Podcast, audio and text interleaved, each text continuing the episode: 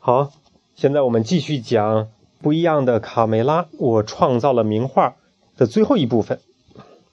上次啊，讲到惊慌失措的小胖，呃，在这个飞机上，他驾驶这个扑翼飞机开始往地面俯冲下来了。让他看看。嗯，看看，看看，好快呀！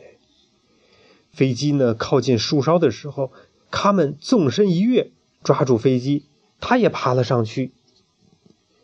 别喊了，胖子，我来帮你掌控方向，你就负责踏板儿。卡门镇静地指挥着小胖。在卡门的操作下，飞机呢恢复了平稳。太棒了，娴熟的技巧简直是绝了！达芬奇仰头赞叹着。卡门帮助小胖墩儿把飞机降落在了草坪上，嗖，咕噜咕噜咕噜，降落上了。您的发明真是很伟大呀，达芬奇先生，飞起来太刺激了。小胖墩儿，你觉得呢？他们兴奋地朝大家跑了过来。哦，谢谢你的夸奖，没想到我的扑翼飞机还能做出这么惊险的动作，这要感谢你呀，小胖鸡。说完，达芬奇朝小胖墩儿。挤了挤眼睛，卡梅利多拾起画布递给达芬奇：“画家先生，很对不起，我们耽误了您画画的时间。我来自我介绍一下吧，我叫卡梅利多，她是我的妹妹，叫卡门。”“哦，谢谢你，卡梅利多，但画布对我已经没有用了，我的灵感已经消失了，我现在呢不知道该画什么了。”哈哈，他彻底忘了。卢斯佩罗从外面回到鸡窝，左找右找都没有看见自己的那个木桶。他把大嗓门、小刺头和豆妹妹叫过来询问：“哼，甭想跟我耍滑头了！你们到底把我的木桶弄哪儿去了？”这事儿真是不赖我呀，是他自己滚走的。大嗓门一脸无辜地指着豆豆妹妹：“也不赖我，不是我让贝里奥钻进去的。”豆豆妹指着小刺头说。天地良心，我什么也没有干呐！小刺头指着大嗓门说：“到底是谁出的这个馊主意，把贝里奥骗进去的？”卢斯佩罗呀，根本不信他们的解释。把牧童和贝里奥给我找回来！你这个这个三个小骗子，马上，否则的话，看我怎么收拾你们！这三个家伙怎么办呢？赶紧怎么样啊？上桥。赶紧上桥，赶紧找去吧。达芬奇呢，神情沮丧地坐在草地上。卡梅利多和卡门也想不到该怎么去帮助画家找到灵感了。再过几天就是王后的加冕典礼了，我到底是画幅风景呢，还是画幅人像呢？这个时候啊，卡梅利多跑到达芬奇的耳边说了几句悄悄话。妈妈咪呀！你说的真对呀，卡梅利多，这正是我想要的微笑，完美的微笑。呃，千万别动啊，卡门！卡门吓坏了，是不是啊？他让他不动，而且要微笑。太美了，卡门，你帮我创造了灵感。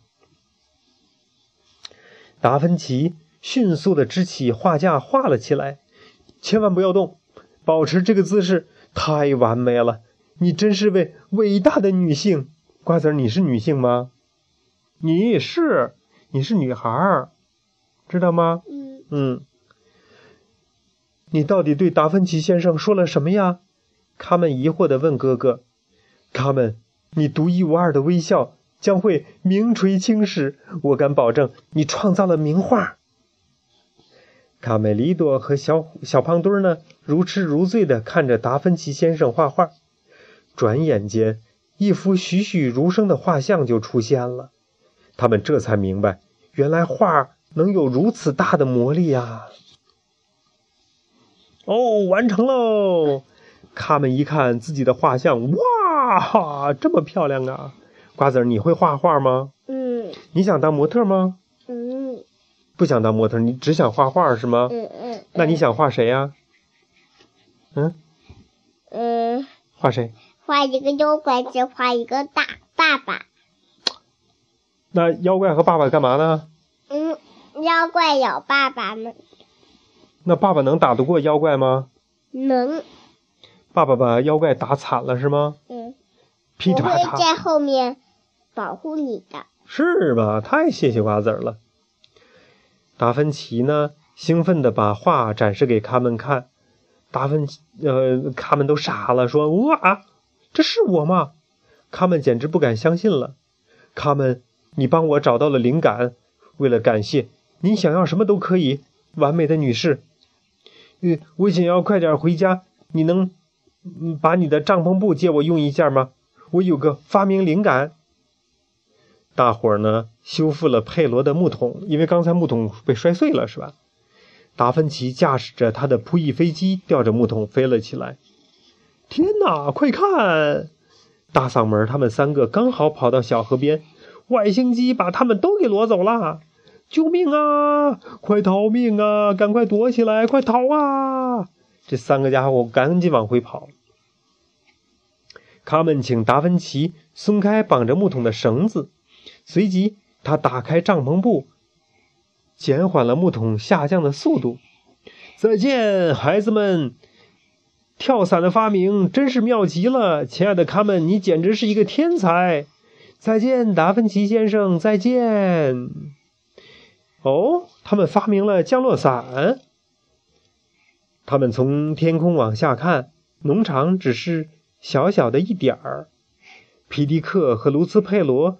听了大嗓门的呼喊，从鸡舍里跑了出来。木桶稳稳当当的降落在草垛上。天哪，那是我的木桶！卢斯佩罗生气的叫道：“快给我下来！你拿回去吧，佩罗。我绵羊这辈子再也不要待在木桶里了。”经过几番折腾，贝里奥筋疲力尽的舒了一口气。他被那三个坏蛋骗上了木桶，是吧？结果滚得那个快呀！哎，总算回家了，我的小胖墩儿再也不要坐飞机了。告诉你这个啊，这是最重要。对，莱昂纳多·达芬奇在16世纪发明了飞行器和降落伞。他还是一位伟大的画家、雕刻家、建筑师、音乐家、数学家、工程师、解剖学家、地质学家、植物学家和作家。这个家伙太疯狂了。达芬奇。无穷的好奇与创意使他成为文艺复兴时期的代表人物，与米开朗基罗和拉斐尔并称文艺复兴艺术三杰。蒙娜丽莎这幅画可以说是世界上最著名的油画作品。在一五一六年，法国国王弗朗索瓦一世邀请达芬奇去昂布瓦斯城堡附近工作，达芬奇把这幅画从意大利带到了法国。